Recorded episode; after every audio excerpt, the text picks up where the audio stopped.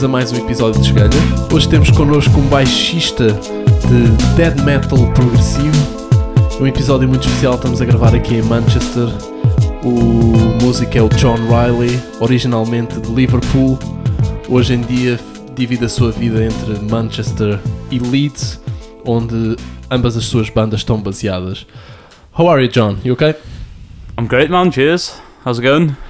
Pretty good, pretty good. First of all, it's a pleasure to have you here today. You know, uh, I've seen you play before in in a few venues, and your bass playing style is just amazing and unique, especially in the style that you play usually, which is a very difficult style to play. You know, and where where I wanted to start on, it's basically I wanted to ask you, like, all of us started in music somehow, like listening to some song when we were young or something like that. Of course, man. Yeah. The truth is, many times we kind of end up making music in a style that is completely different from the music style that introduces to music itself. You know. Of course. So, what was the band or scene or type of music that got you into music? Hmm. Um. I don't know. I guess like cheers for all that as well, man. Um.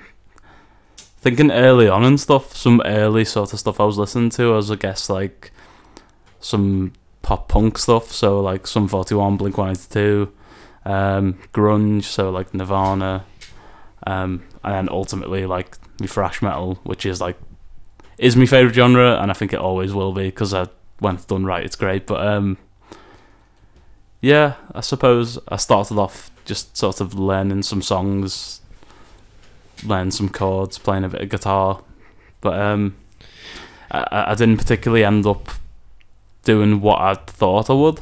But I guess that's just how things work out sometimes, like you said. So And is there any specific album that kind of have a, an impact on you? Because I, I mean, even speaking for myself, I have a few albums that when I I heard it was the first some of the first few albums I I've ever heard, and really paying attention to every detail, and that really blown my mind. Is there any specific album that when you were young you were like, okay, my oh my god, this is something special?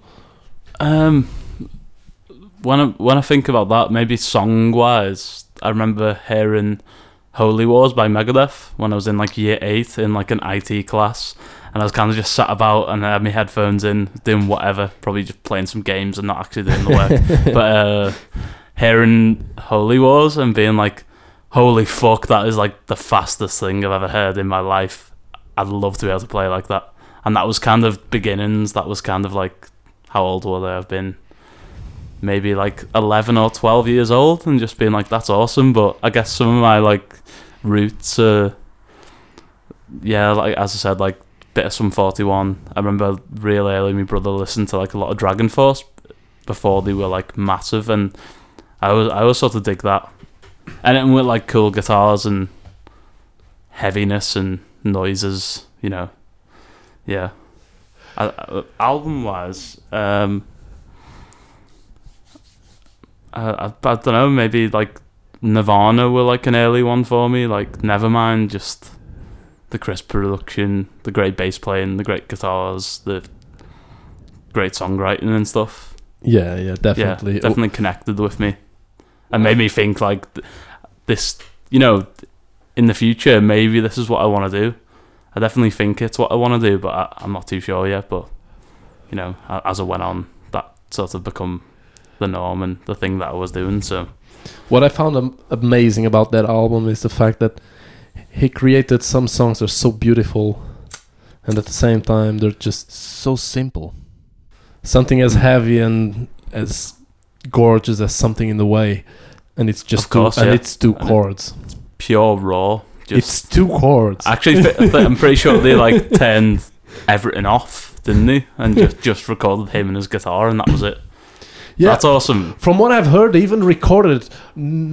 They even didn't. They didn't actually record it how they were planning it originally. So basically, um, they were trying to achieve the sound that they ended up achieving, and but at first they were kind of kind of having difficulties doing it. So Kurt Cobain just turned to Butch, uh, Butch Vig and said, "Dude, I wanted to Oh, sound kind of this way," and he played it acoustically on a, an acoustic guitar, right in front of him in the um, in the how do we call it the um, regie area, you know, Mhm. Where you have the yeah the regie area basically basically, and he just played it like that. And Butch Vig was just like, okay, just stay there. I'm going to grab the microphones. We're That's the recording thing. we're recording this right here as you've just done it. Just do it another time. We, you don't even need to go to the sound room and everything. No, just do it right here. You know. Yeah, it's the best way sometimes, I suppose, because sometimes you might have you might have thought like, oh, that's all right, but like it's often other people that can sort of tell you and influence you and be like, well, that's really good, do that. But yeah, man. So, um, basically, you were you were speaking about Megadeth, and I know their feud is gone; it's in the past. but if you if you had to take a side, not who is right, who is wrong, not just in musical terms, okay?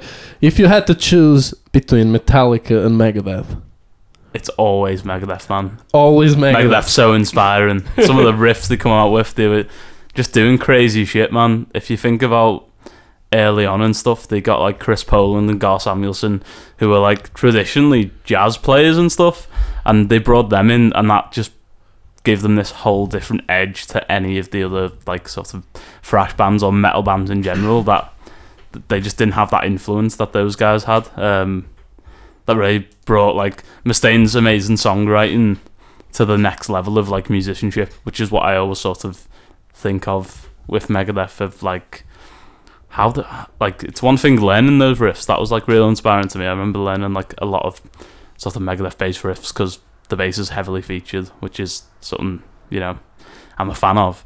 Um, but then also they've come up with that. How the fuck are they playing so well? It's just real like crazy in that style of genre.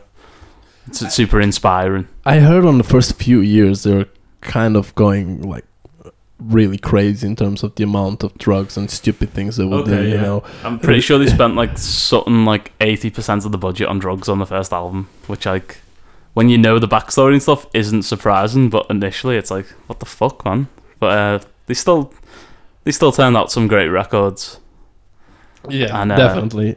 I mean, it, it's not it's not good that they did that, but at the end of the day, they also did a uh, an amazing album. But it, Yeah. it's it's still not something that anyone would advise. You know, yeah, just get loads of drugs, man. No, probably not a good idea. But but I on mean, paper no, but um, they- they've done well for themselves, and obviously like Peace Sells, especially the track itself is like a super anthem, and that's awesome. But going back to Metallica, like it's not as if I don't like Metallica. I remember the first ever band shirt I ever bought was a Master of Puppets, um, small, which I definitely wouldn't fit into now. But uh, yeah, like Metallica were a huge influence on me as well. There was a lot of sort of I suppose gateway bands that were like, oh, that's cool, and then I got into like more heavy stuff and extreme stuff. But particularly like, obviously, we we know all this, but uh, Cliff Burton as a bass player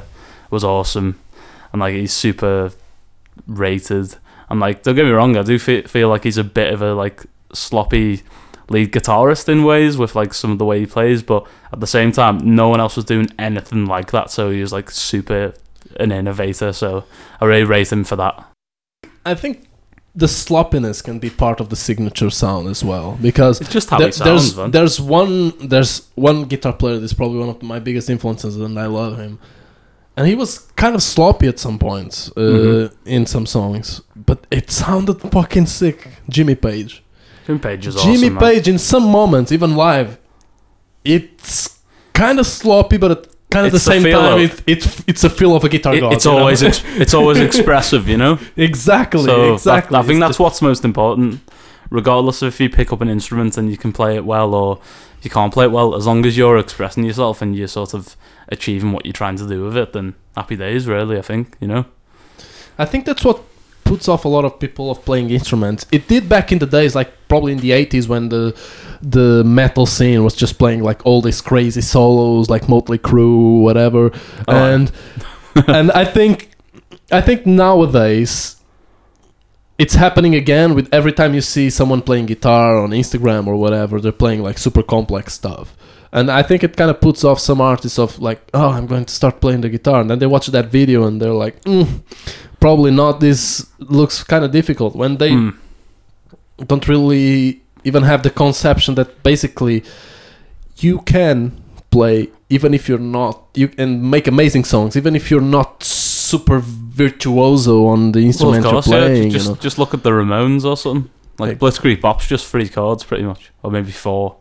Might be wrong on that, but um, I, I think it's it's just about expressing yourself and being comfortable in your own playing. Like as long as you got the fundamentals down, it doesn't really matter if you can play a few chords and you're happy doing that, then that's sweet. Or if you do more, just kind of it's a big. I feel like it's a big snowball effect. Once you learn one thing, that's cool, and then you can maybe apply that to other things. Really, you know. yeah so john um so you are uh, a guy from liverpool right originally from liverpool The end, yeah. yeah A lovely place called Bootle. That's pretty rough, but uh, it's full of character. what's the name what's the name Bootle. Bootle.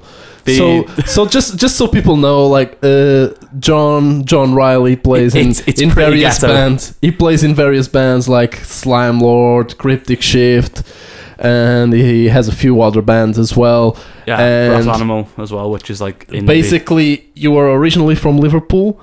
Nowadays, you spend most of the times in around Manchester, but the the bands where you're playing at the moment, they're most of them are based in Leeds. Yeah, that's that's. Cryptic and Slime Lord. They're based in Leeds, man. So it's kind of this like triangle in the it's kind of, it's, in the north of England. it's kind of this this uh, I'd say holy but unholy trinity of like Liverpool's pretty near to Manchester, so I can get to and from, and then Leeds isn't really too far from Manchester, so I kind of dot between. Like there's there's projects where I've played in Liverpool, in Manchester, and then obviously ultimately in Leeds, and that's kind of what's what's happening. But yeah, So tell me how was to grow up in that specific area in Liverpool? in Liverpool, uh, I'm not gonna lie, man, it was really fucking rough. Like you see things like you know two fucking homeless people fighting over a loaf of bread and shit, and you'd see like all sorts, man. If I'm actually thinking back to it, it's like fuck, like so much crime, uh, so much just bad shit, really. But thankfully, I've not let that like negatively influence me, and it's made me more think, well, this is all happening, but if I focus on something that I want to do, I can get out of that and be in a more comfortable place and way of living, I suppose. Yeah, I, I, I'm from like a pretty, you know, working class background and stuff, so for music, that's that that was something to focus on and cling on to and be like, well, this is awesome. So it doesn't really matter where you're from or what you do or whatever. It's more about what you do with what you want to do, I suppose.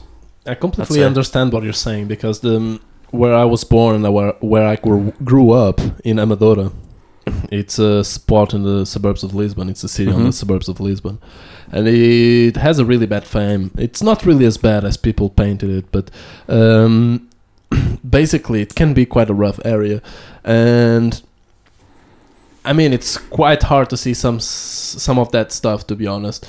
But like we were speaking before we started the podcast, what I find weird, and some people in Portugal probably have no idea about this, is the fact that even though in Portugal we have really mm, shitty wages and they definitely should be better, and Mm-hmm. the quality of life is good, but then you have no money. The thing is, when you go to cities like Manchester and Liverpool, you see so many homeless people that even. Portuguese people get shocked. I mean, I would go around Lisbon, and unfortunately, there's a lot of uh, homeless people in Lisbon. But in Manchester man. and Liverpool, it's super dark. It because this happened to me before, like being on the street and having a fucking golden Bentley, an Aston Martin, and Rolls Royce, waiting for the green light, and then on the walkway there's three homeless people. Of course, man. There's a massive divide, and it's pretty fucked. But I suppose that you can only you can only do so much. Like I do try and help homeless people as much as possible, but I think I don't think they do though. I don't think they I do think in the UK for the- the, the amount way- of money that um, the Oh, amount of money the there is in government could be doing so much more, but the way I sort of see it is, I, I I'm like, I, I mean, yeah, uh, I sort of class them as like, there's the homeless people who are there, who are still fighting the fight, and they're still asked and that, and then there's the other ones who have just somewhat accepted it, and they're just, it's really sad, man, but like they're sort of waiting to die. It's just they've got nothing else. They're not Definitely, you know what I mean? definitely. I've that- realized that, as well. That's super sad because where I, where I work and stuff as well. Like I see that all the time. There's people about outside, and I do feel for them. But De- definitely, like what you're just saying, it's it's so true because uh, you know I mean? basically when you go around Manchester, for example, the place I know the most, I've been in Liverpool as well, but Manchester, you go around Manchester and you see some homeless people that you you just see in their look and their way of going around. That that's just their life now, and they're not expecting for they anything just, they more. just kind of accepted that. Exactly, they just accepted it, and they're just that's just their li- It's just their lives, you know, just walking on Mhm. the streets trying to find money, and it, it's just it's messed up, man.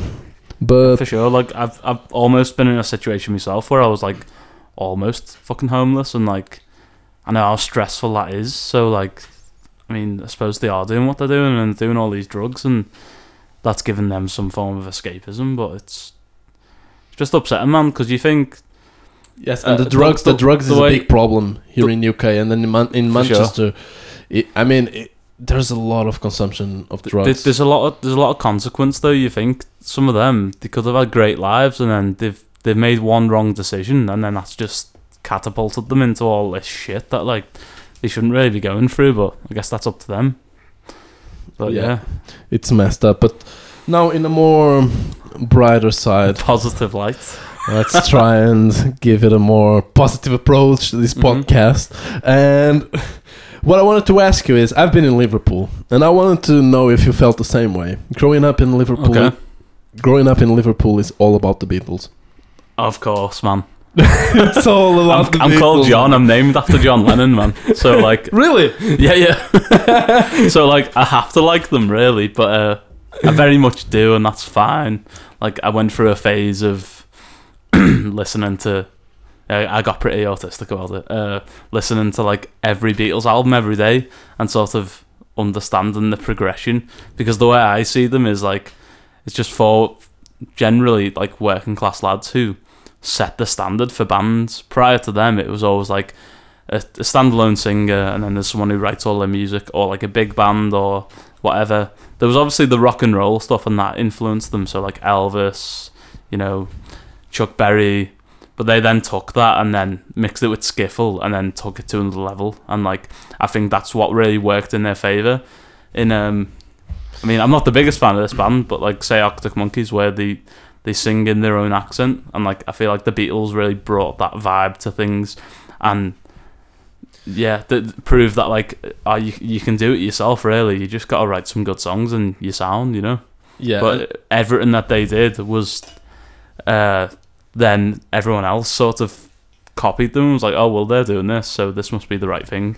I just think there's not unlike what they did, and they're probably won't be anything like that they did again. But uh, they they have a massive legacy and they have a massive influence on me. So I mean, and, and the thing is, it's a good job I do like them. I'm just I'm just telling you that, you know. and the thing is, even though it's quite noticeable that the city is most about the Beatles, Yeah. Uh, you have the They Beatles lot of revenue statues, from the, the Beatles museum, the Beatles everything. Which But I've not actually been to the Beatles museum, but me neither. Must go. Actually, I went when I went there. I didn't go to the to the Beatles museum. However, I mean, Beatles is one of the greatest bands of all time, and getting into the cavern in Liverpool, I've, pl- I've played there before. it, it's just a magical place. I mean, the cavern is just amazing. Just think about the history of it, yeah. Yeah, exactly. Talking about the history, I And when you think about- outside, you have all the tiles with the names of the people. yeah, everyone who's sort played of played there. and are asked enough to have a brick in the wall, you know. and the year when they played. And you know what was a fascinating thing that I found on that wall? Mm-hmm. The cavern is so old that one of the artists that you have playing there in late 50s, early 60s, I don't know exa- the exact date, was what they called at the time Little Stevie Wonder. So Stevie Wonder Oh. was still a kid, you Oh, know? I, little I know he started Wonder. real early. That's awesome, man. So it, it's it's fucking mad, you know. He little Stevie Wonder played at the Cavern. You have Beatles, you have Rolling Stones. You Everyone well, played there. Everyone. It's just a, it's a huge burst of music, and when you think like post-war as well, people didn't have too much to get excited about. So I think it was like such a revolution of like, you know, here- here's here's these guys just doing this, and like everyone gives a shit, and it's Yeah. awesome, you know. yeah, yeah. And now you just told me you played at the Cavern. Yeah, Like, th- with being honest with you, that's like it's part of a summer school thing. it's re- it's like awesome. reaching a holy grail, man. Playing at yeah, the man. Cavern. We did a few Beatles covers and stuff. Um, it How just- was it? How was it? just part of a school project. Um, yeah, it was great it, to be honest. Like to be there and stuff, and especially real nice touch from it as well was where we practice was this back room where they sometimes have gigs on, but it's it's generally like functioned or it's it's a bit more low key. Uh, the exact point because essentially the cavern got knocked down in like I think it was the seventies. Um, it got knocked down, but in this back room, they have the exact point where the original stage was. So Yeah. actually being able to sort of sit about there and see it and be like, "Holy fuck, that was a real good experience!" Like it meant a lot to me. So And, and that's one thing that I had no idea about the cavern. The cavern, for the people who are listening and don't know, the cavern actually has many stages. And this is underneath the ground. So for you to get Yeah, into the cavern, underground. you have to go like three, two to three floors deep, yeah, if I'm not mistaken. And then down there, you have like loads of tunnels and big areas where you Mhm. have like three, three stages, three or four stages, something. I think like so. Yeah, there's there's kind of the main stage and then there's and the Mount the- Rushmore rooms. wall of the Beatles faces, Yeah, obviously. awesome. John, Paul, Ringo, and George. Yeah, Good George. old George. For a moment, I almost forgot one of the members' name. Oh, George is one of my favourites, man. But yeah, So, uh, John, lasting legacy. Go on. John, going on, John. yeah, John. Um, so you play in many bands, and now I wanted to speak a bit about Slime Lord.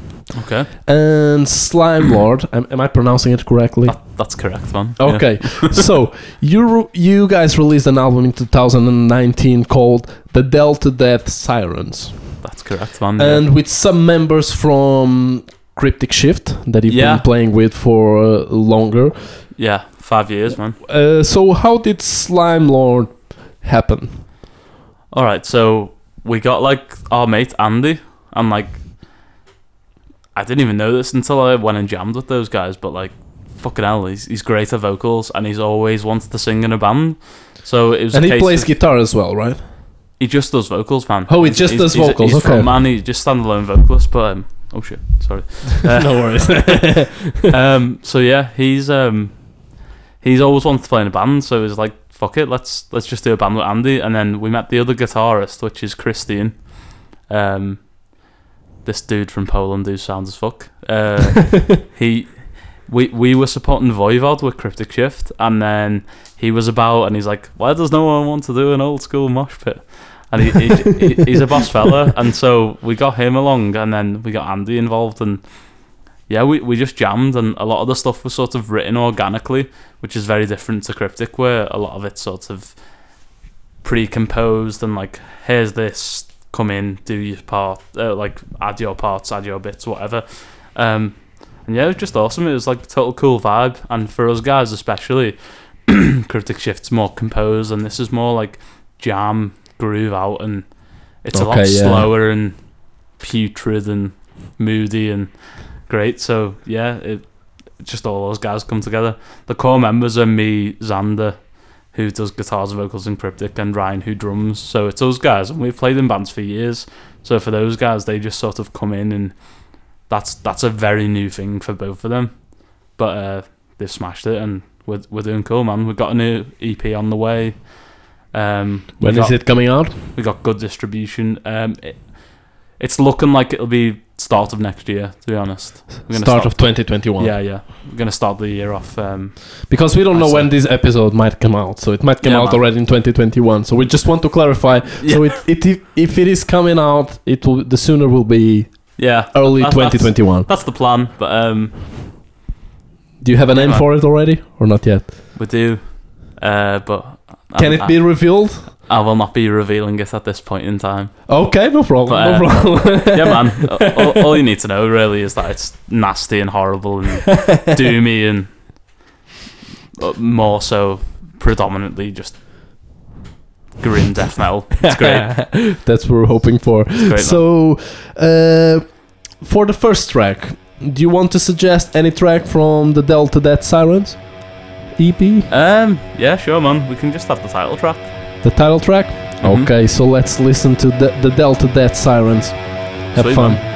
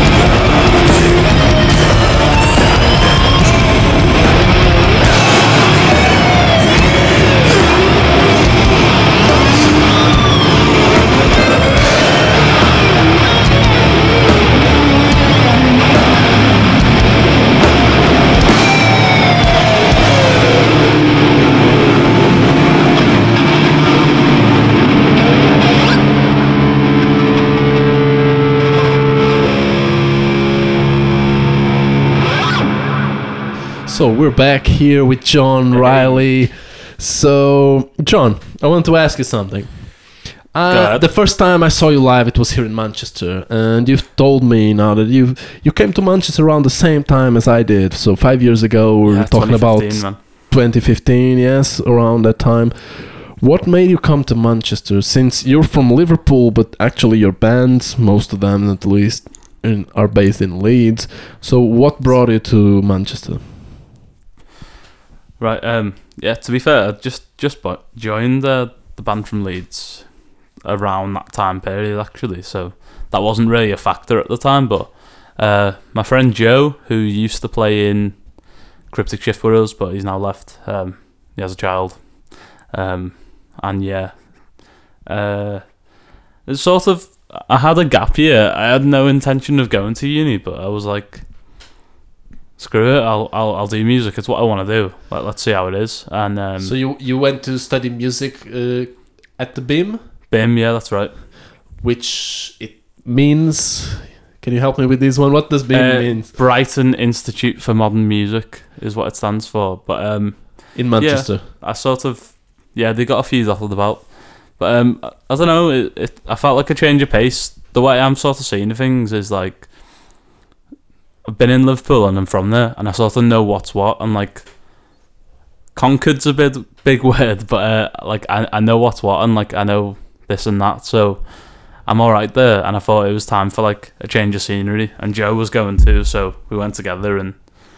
It, it was good to experience a new city and stuff, and uh, just see see what was going on. I have to be honest. Uh, the first time I saw you live, you were playing on a more like kind of alternative rock band, much more Yeah. softer of one I- of most of the main projects you do Yeah. nowadays. Brass Animal is the name of it. What was the name? Brass Animal. Brass Animal. Brass Animal. That's right. Yeah. Um, that's kind of a, a band we formed at uni. It's uh my friend Ben, Irish Ben, good old Ben. You're right, Ben. Um, if you listen to this. Uh, what up, Ben? Big up Ben. But um, yeah, us guys, and then our friend Lucian on drums as well. Um, and yeah, that just happened like real organically. It was kind of like, well, I live up the road from you, so do you want to just have a jam in my kitchen? I was like, of course I do. In the And kitchen. yeah. Epic. yeah, uh, just just uni sort of halls. But uh, I remember having that uh, jam with Lucian, just me and Lucian, who's the drummer. Um, and it was just real awesome. Like we were both doing cool things and sort of following each other, like changing time signature or doing some little cool things and just picking up off of each other. So that was awesome. And like we instantly had a good connection. And I've got to say, like in terms of jam with people and stuff, that some of the jams we had is like so cool. Like we just kind of get what each other are doing, and it's much more free than say like something where it's like super composed, like say with Cryptic. Um, but yeah, that, that that was a, that was a whole other thing because prior to coming to uni, I'd played covers and I'd played originals, but it was normally all off Guitar Pro or something. I never knew how to jam.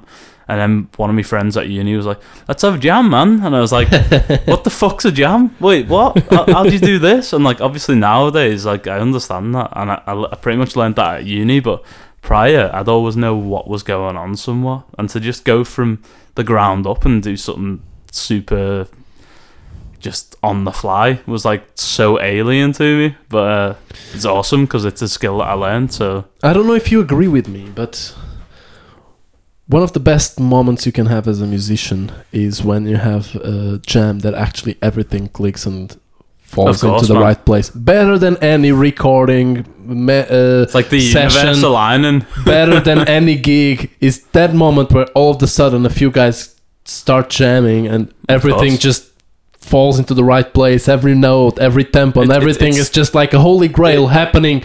it's the understanding Live, between each other, you know. It's it's awesome. It's like here's a little idea, and then someone just totally getting that and putting a fitting part to it, and that's just awesome. You And know? all of a sudden you go with that part and you just go on this trip of different riffs, different Yeah. ideas, and everything just falls into place. And the most annoying part of all of that, the only annoying part actually of all of that, is most of the times those moments are never recorded. Yeah, true.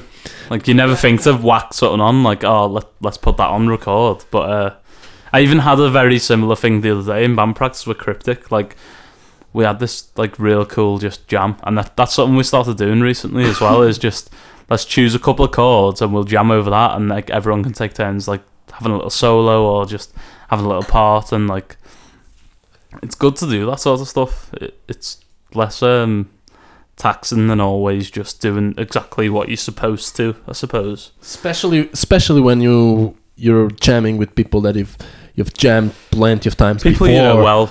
people you know, people you know, because then it's just so natural. Uh, I have to be honest. I don't know if I ever told them this, but uh, for my friends back in Portugal, every time that I jam with Buddha Giselle and How'd you say Jack and Jack, Buddha Jack Shizel. i- it's just it's just Buddha Shizel. Buddha Shizel. Yes, Cool man. in English it will be Buddha it Buddha, Buddha XL.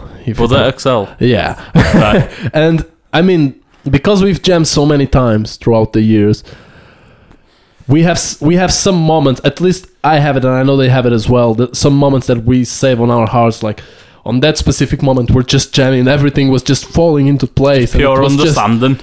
pure understanding of each other musically, and it's just comes out these beautiful melodies, these beautiful songs that just appear on the moment as everyone is improvising. It's just, it's just beautiful. It's almost like poetry in music, you know. Absolutely. I think that's like something important because, um, especially for like say cryptic stuff, it's there's a lot going on. There's a lot going on between parts, but like something we always are conscious of and like always works out is like not stepping o- over each other's parts. So like, say there's like a guitar solo happening, I like think about what's going on there and then tailor what I'm playing a bit. It's it, it is more subconscious as well, which makes it even more awesome. But like, yeah, just not stepping over each other. You easily could. Someone could just like easily overplay, but I think my sort of uh, philosophy for that is just play to the song. I think that's the most important thing. You, you don't you don't need something going over something that doesn't fit. You know.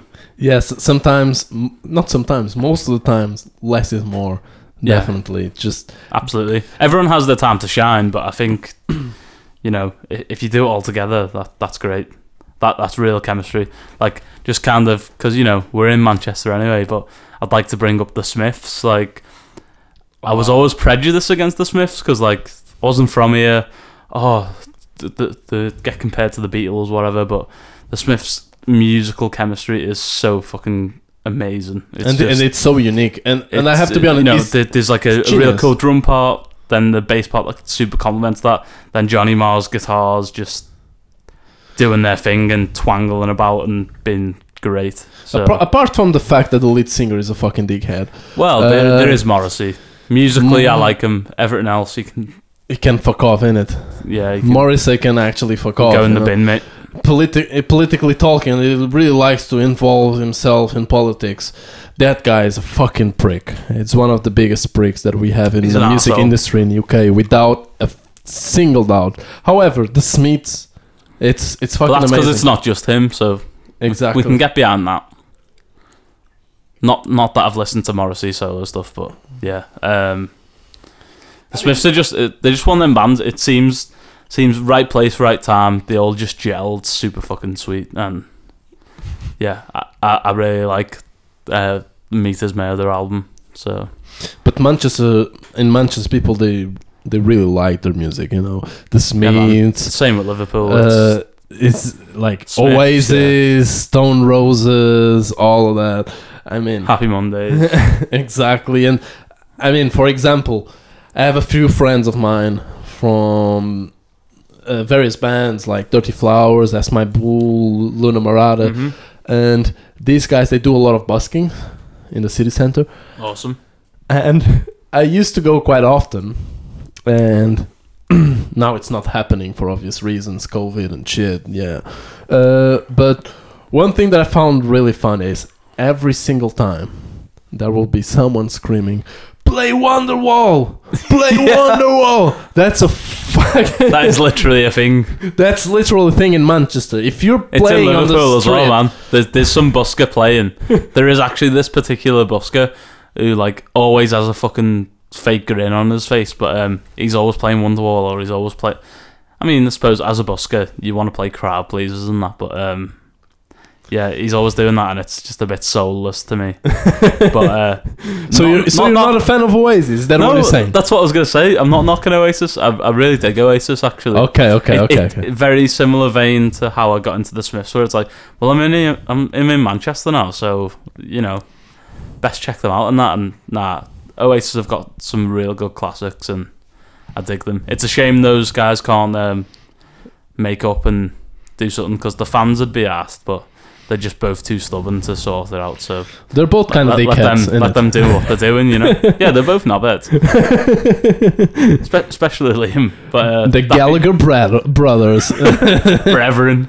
no, like, I, I was very fortunate. Um, I was working at the Ritz for a while, the venue in Manchester, and uh, yeah, I, amazing worked, I worked Liam Gallagher, and that was amazing. Like, don't get me wrong, people can say whatever about him, but Who? wh- when he Liam Gallagher, Yeah, Liam. So Liam when is it- a f- is f- fucking good. when he musician. come on stage, there's not been many times where I've seen a band and I'm like, holy fuck, that's a rock star, but they are rock stars. exactly. I'm like, I think that's awesome about Oasis as well, is that like That If- I don't if- give a fuck attitude. they wouldn't have got where they got without that, and I think that's so cool. I think they're one of the last few proper rock stars where it was all attitude, and without the attitude, they wouldn't have got anywhere. But because they have attitude that, and good music. Oh, yeah, Attitude and good and, music. and good songwriting.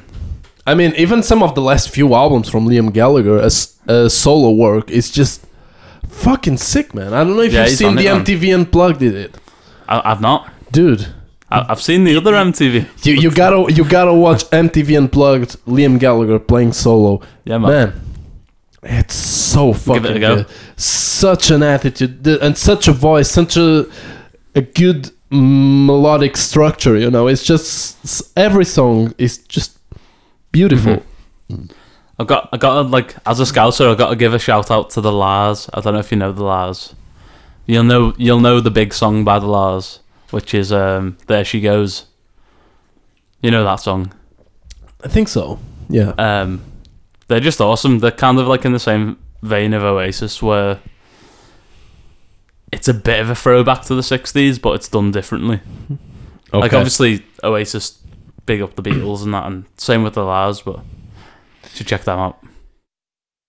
you were speaking about the Ritz. Uh, and Oh, yeah. and it's a great. That was the venue. first time I like the first gig I ever went to was Testament, the thrash band at the um, Ritz. at the Ritz 2012. Great venue. It's it's just it's just magic. The, It's awesome. I've seen a lot of good shows there, to be honest. the first gig I saw at the Ritz was actually from a fucking great band, kind of like ska punk rock band. Oh, Um, the Mighty Mighty Bosstones at the Ritz, and it's such a cool venue. Such a cool venue. it is. Yeah, like It, it, I don't know. It just has a vibe to it. It's just about the right size, you know. yeah, like when I was working there and stuff as well. Like whatever was on, Oh, so you work at the Ritz? I did.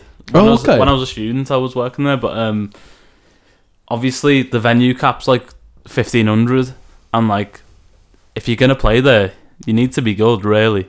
Yeah. It's got to be of a good standard, and that's what was like kind of cool working there. Was like you see all sorts of people every night. Like I remember seeing like Sunn O))) there, Yeah. if you know the band, and um, that was pretty weird actually. There was like there's a lot of sort of mi- middle-aged, middle-class people who were definitely Satanists just knocking about, which was pretty funny.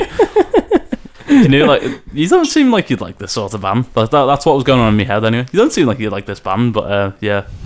And they supposedly played the brown note as well, which thankfully I've not experienced because I, I didn't shit myself. But um, yeah, th- they were cool. Th- There's there's plenty to take away from a lot of live music, and I think that really sucks recently with how much live music has been shunned and how much it should be much more.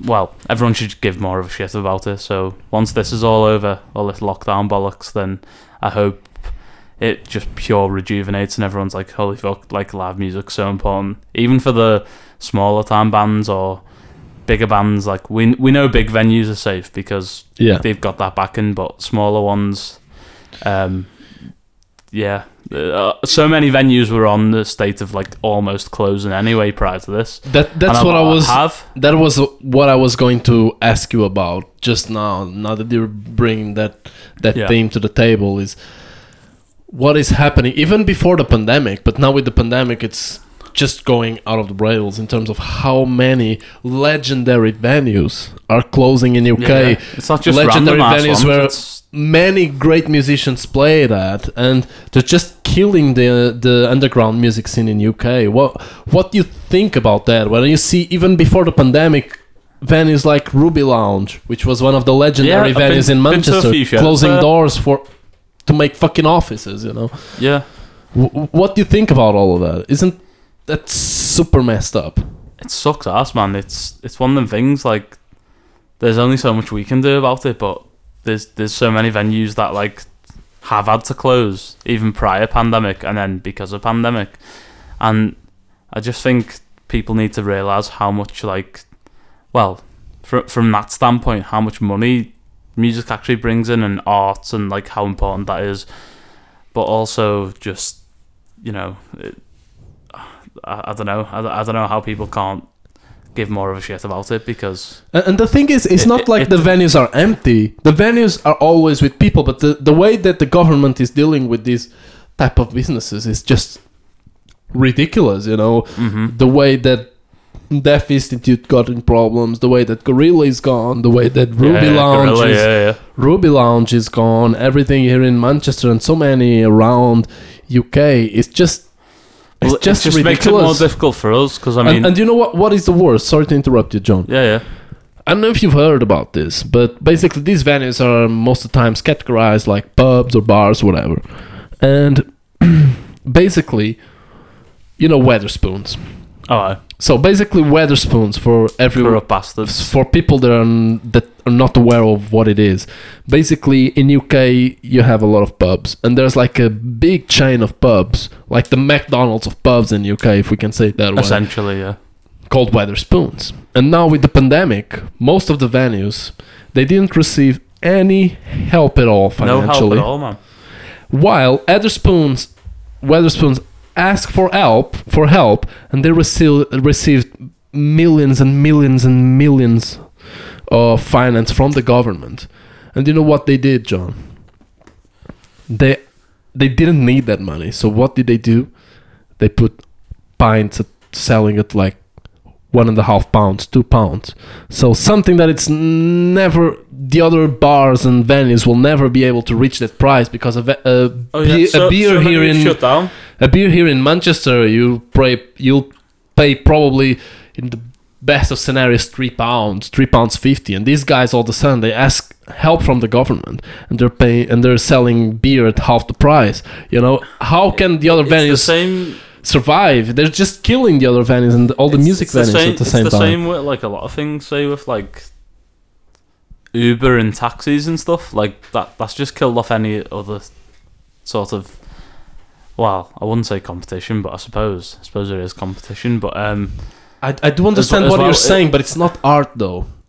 In this case, they're killing the art. it's a similar it's a similar fashion but yeah it, even then it's like how a band's meant to be you know um, promoting themselves and actually doing something because starting from the ground up you need to play these small venues you need to do this you need to do that you need to get a following and if that's not available then it, it, really sucks for that side of things all right if you're like an established band you, you're probably gonna do okay but it's about everyone, man. We need to think about everyone. We can't just think about the people who are doing really well or like, you know, the people who've like done bits and bobs. It's everyone. Uh, How are people meant to be inspired to do this? You know? Yes, I definitely agree with you because I know you've experienced the same, and we we've been to many uh, musical events here in in Manchester. Just Loads. Generally, like two or three a week. sometimes playing, sometimes just watching the ba- the bands playing, and the thing is, there's so many great music Mhm. happening in the Manchester scene, not just here, but in Liverpool, in Leeds, in London, London. whatever. Lots of mates there. And basically, they don't really have a a chance for it. I mean, they they're gathering crowds, but at the end of the day, they just don't don't manage to go there to the to the mainstream. You know what I mean? I'm Mhm. not I'm not saying that they dis- how can I explain this? I mean the mainstream is a very relative thing, but I mean they don't deserve they don't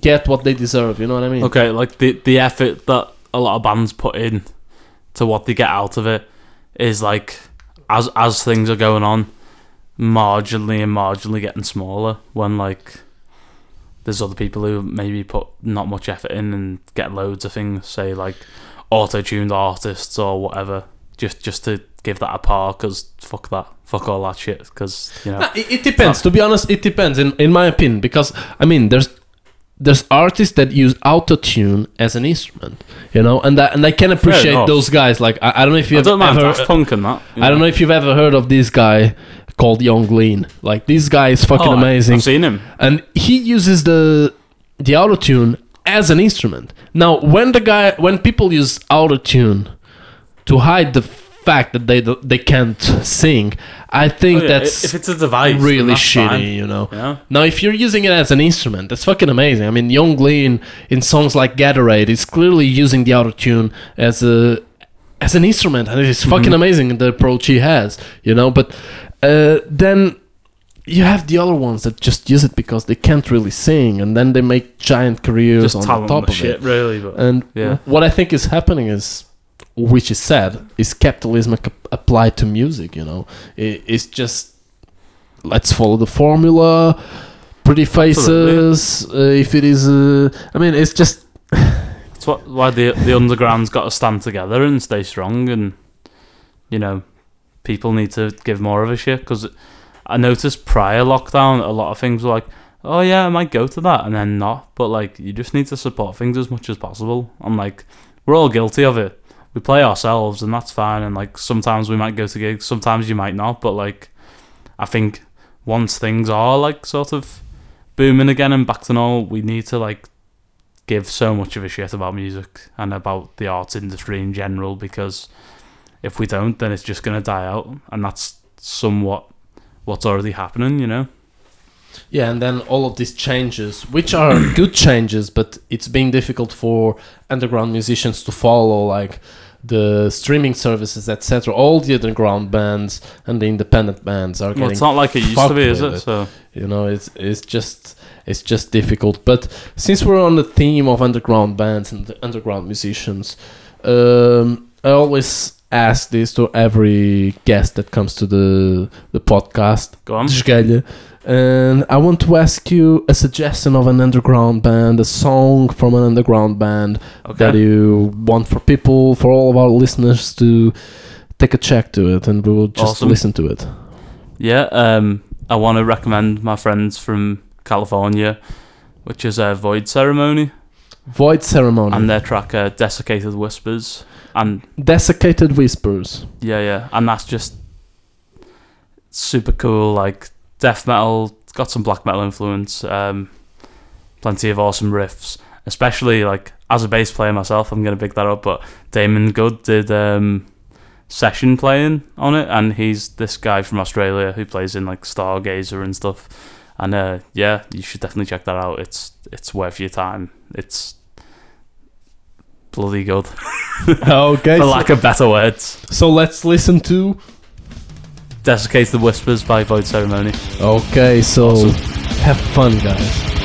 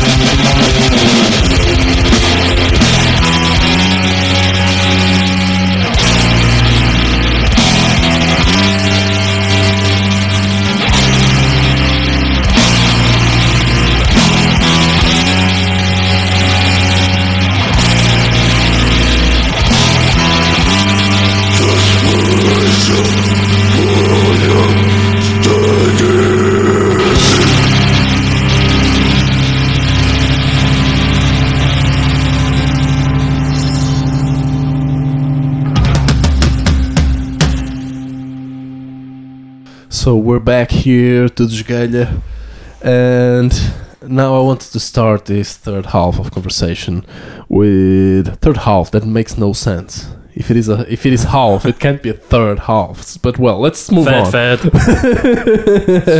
that was stupid of me. So let's move on. Um, I wanted to start with something else here. So, uh, apart from Slimelord, you also have a band um, called Cryptic Shift. You've released many works from Beyond the Celestial Realms in 2016, the EP, um, Cosmic Dreams, a single released in 2017, and the latest one, Visitations from Enc- Enceladus. Am I am I pronouncing this correctly? Um, I suppose technically it's Enceladus, but, Enceladus. Okay, sorry. but people also say enchiladas. So Enceladus. people like to make a Mexican food joke, and then also like Enceladus is uh, one of Saturn's moons, so it is kind of based on That was Re- one of my first questions real because shit. because I I didn't know. I, I searched about uh, Encel. Uh, uh, how do you say it? How do you pronounce it? Enceladus. That's how we Enceladus. say it. I, I- searched about Enceladus, and basically, uh, my I was divided. I didn't know if it was about the sixth moon of Saturn That's right. or the Greek mythology. Mythology. So it's related with the with being the f- sixth it's, moon. It's, it's on the sci-fi theme, so yeah, yeah. So it's about the sixth moon of Saturn. what what is the reason for it? Well, is uh, there is there any explanation behind it? That that that's more so Xander who wrote like the story and stuff for him to answer. But what I can say is like in our sort of known galaxy, it's it's the place most likely to harbor Earth. yeah, yeah. I mean, not harbor Earth. Fucking hell, sorry. Harbor like life forms. So that that's kind of the concept behind it. That it's Yeah. If, if there's anywhere that can, then it's there. And so if it is there, then why Yeah. not? Yeah, I I, I, read about that and I found it fascinating. So it's actually the the most favorable place to to the existence of life in the solar system, which is Pretty fascinating. Of, of what we of what we know, yeah. exactly. So many people talk about Mars, Mars, Mars this and Mars that, and at the end of the day, Enceladus, the Yeah. sixth moon of Saturn, it's actually the the place with more favorable con- conditions for the existence of life, and uh, it has a lot of water. Right? It's, it's just. It's just I, I I like the It's, it's, concept. it's an icy atmosphere. Now, what I would like to ask you as well, uh, John, is um, we're going to take a listen to Cryptic uh, song from Cryptic Shift at the end of the episode. And what I want to ask you is, on this case, for people who don't know about Cryptic Shift, it's a what we would call a progressive death metal band, That's right. and for anyone that has never listened to the band, it's just a very complex metal style of music. And Absolutely. what I wanted to ask you is to create such progressively different songs. Right. How how is it the creative process for it? So the creative process is mostly Xander will write. Well, you know, we have our 26 minute song, which we'll play at the end of the episode, um, Moonbelt Immolator. And that was just sort of a big amalgamation of riffs and sections, and it, it all sort of stemmed very organically. And it was like, right, are we done with the song? No, let's add more to it. So initially, uh, I don't think the song was in, like intended to be more than like say 12 minutes, which is still like pretty long, but by the time we'd actually finished, it's like a few seconds short of 26 minutes long. So it, it was just a very organic thing of like, well, here's this section, here's that section. Let's piece that all together. And, and I find it fascinating because that song you're talking about, Moonbelt Immolator, That's is right. Is such a complex songs with so many parts and it's so Yeah, it's different like, from super heavy parts to parts where it's just so melodic and and calm and just so spacey. Well, we It- just want to make different like vibes and sort of, I suppose. Would you say it's the. Bohemian Rhapsody of Cryptic Shift? I mean, yeah, I suppose. Like that's yeah, I mean, i- it's a it's a massive work. It's all condensed into this massive thing. But yeah, No, I, I suppose that's not a bad uh, comparison, really. Yeah, now this song is from magnum your, opus. it- this song is from your first album because you had an EP released, like I said, in 2016. that's right. Then you had a single, uh, an EP released in 2016, a single released in 2017, That was Cosmic Dreams. Yeah, and then the album now in 2020. yeah, yeah. Now the thing is, this album got reviewed in the biggest heavy metal magazine in the world, Metal Hammer, Of and course, it and it got nine out of ten. which we're very pleased with. We're very happy with that, man. and Dom Lawson, the guy that reviewed your album, ended up with these sentence. He's sort of This is- This is simply one of the strongest and most gloriously berserk metal debuts in living memory. Is that a really heavy torch to go around with? How, Oh. how, did, how did you feel about It's this? a lot to take on, t- to be honest. Like in general, being featured in like magazines and interviews and zines and all that has been like super fucking cool for us. And like for myself personally, like the bass is always bigged up, and like generally, that's a, there's always a decent part of like a review that's like given to that, and that's like so humbling to me because I suppose all I've ever wanted to do with bass, and then in metal particularly, is like one something that isn't generally done is like heard. So make it heard and then two make it interesting. So like the fact that people have picked up on that and they're digging it and like of course from the very beginning of the mix it was like well bass has got to be the loudest thing on it.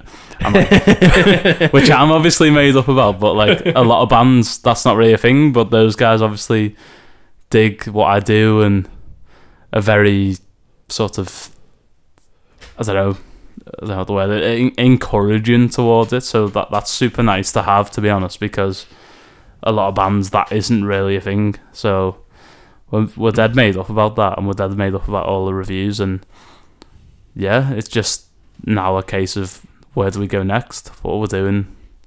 Um, yeah, as I said, it's- just super overwhelming, but I'm made up, and we couldn't have had better sort of reviews from the places we've had. Like, there's not much else we could do. you know, so a lot of work sort of gone into the album. So So how do you take a look at the second album when you go to release the second album, having this kind of weight on, on your back? You know, like okay, we- now they they put this label on us, not a label, but a, at least this kind of like okay, these guys are fucking sick. there's a big I- Is it expectation. scary? Well, the, I guess there's a big expectation, and like something we've always been very conscious of is you only have one debut record, so we wanted to make it like as good as we possibly could.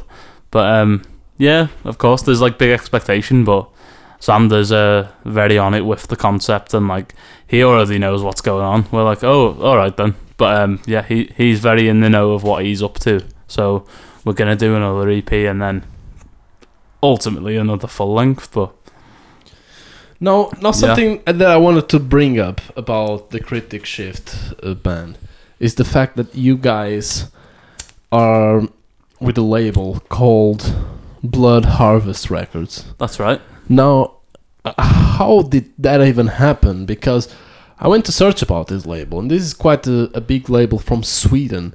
How That's did the band from Leeds ended up going with the label from Sweden?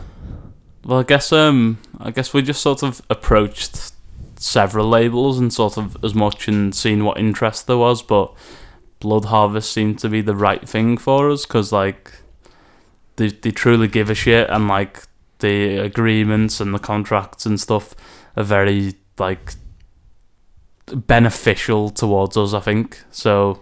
Rather than go with a bigger label who might not have given a shit as much, like it's cool. You can sign with a big label and like you can say, "Oh, I'm signed to this label or that that label," but when a when a label like truly gives a shit and is communicative and lets you have as much creative control and say as we have, then we just know it's the right thing to have done. So yeah, it's it's pretty wild, like being signed to a label in Sweden. It's pretty fucking weird, but it's awesome, man.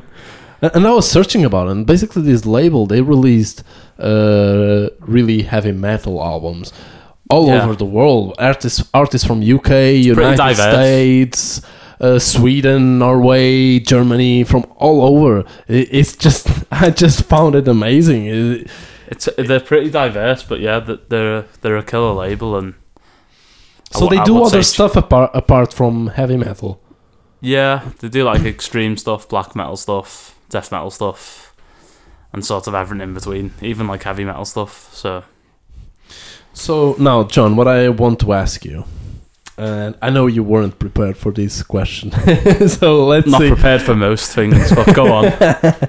So, is there any story that you still save in your memory as like a really funny moment or a really fucking odd and weird moment that you had throughout uh, these years touring of touring and playing gigs all over UK, etc. Is there any story that you can tell us that won't put you in prison? All right, I'm like this is this is pretty heavy on my own ego, but I will tell it because it's fucking fantastic. So, uh, when we went and played in Europe, we did a couple of shows. We played in um, Ostend, which is in Belgium, which was awesome. Big ups to Dennis for having us on. Um, we played there, and we also played in Tilburg, and I'm sure you're aware of them, but you know Primus. Yeah. So the thrash metal band Primus were in before they were in Primus was called Blind Illusion, and uh, luckily for us, we got to play with them in Tilburg, Damn. uh, which was awesome. Uh, this club called Little Devil, and it was super cool. Like you know, they served us a Chinese meal. They give us wristbands, which meant we could drink as much as we could. Which, I- which I very much did, uh, which leads on to this story. Um, I think I was like so much of an ass that night that um, those guys were like, right, we're gonna plot something. So they hid my passport on me, and then when I woke up in the morning, I was like, holy fuck, I've lost my passport. We're in Tilburg. I'm so fucked. Those guys all fucked off to some cafe for a smoke or whatever, the, whatever the fuck they were doing. I'm just in this woman's flat who happened to accommodate us. I'm like, I've lost it. I don't know where my passport is. I'm so fucked. I was even like, I was even ringing my mum on the phone, like, Mum, I don't know if I'm getting back to the UK. Shitting myself. And um, yeah, we got in the van, whatever. We drove to Calais, which is where we were getting the ferry back to Dover. And uh, I'm just like, I'm so fucked. And those guys were like, oh, you're just going to have to hide. So I'm lay on the floor. Everyone's jackets on me. I'm shitting myself. As we got to like the customs, which was about two hours later, they're like, oh, we've got your passport, really? so I was like, what the fuck? So I didn't even speak to those guys on the way back. But um, You, I assume In- you were in quite pissed off. You were quite pissed yeah, off, innit? in hindsight, it was funny as fuck. But like initially, as I was there in the moment, I was like, "You guys fucking suck, like You're that- fucking pricks, man. dickheads, man." but um, yeah, that that was fucking amazing. To be fair, in hindsight, I hope that would never happen to me again. But I can be pretty gullible, so we'll we'll see what happens. We got plenty of that to look forward to, which is uh something we're going to be doing next year.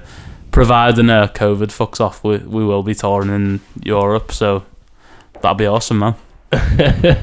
okay, so now to close the episode of today, John, um, I want to thank you for being here today.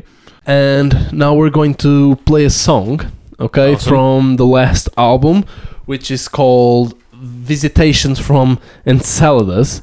You got it? And the song is Moonbelt Immolator. Yes, it's rather long. Uh, I'd just like to say thank you. It's been a pleasure to be a part of it. I'm glad you've asked us, and very to be very happy to be a part of it. So We'll still have the Patreon uh, okay, yeah, part, so everyone segment. who wants to listen to the rest of the conversation just pay at least a dollar you know and you'll be able to have access to it and so let's go for moonbelt immolator awesome. this is just to warn you a 26 minute song yeah, uh, strap yourselves in. so this is kind of a trip uh, I know it's quite a long song, but I don't give a fuck. So enjoy it and have fun. See ya.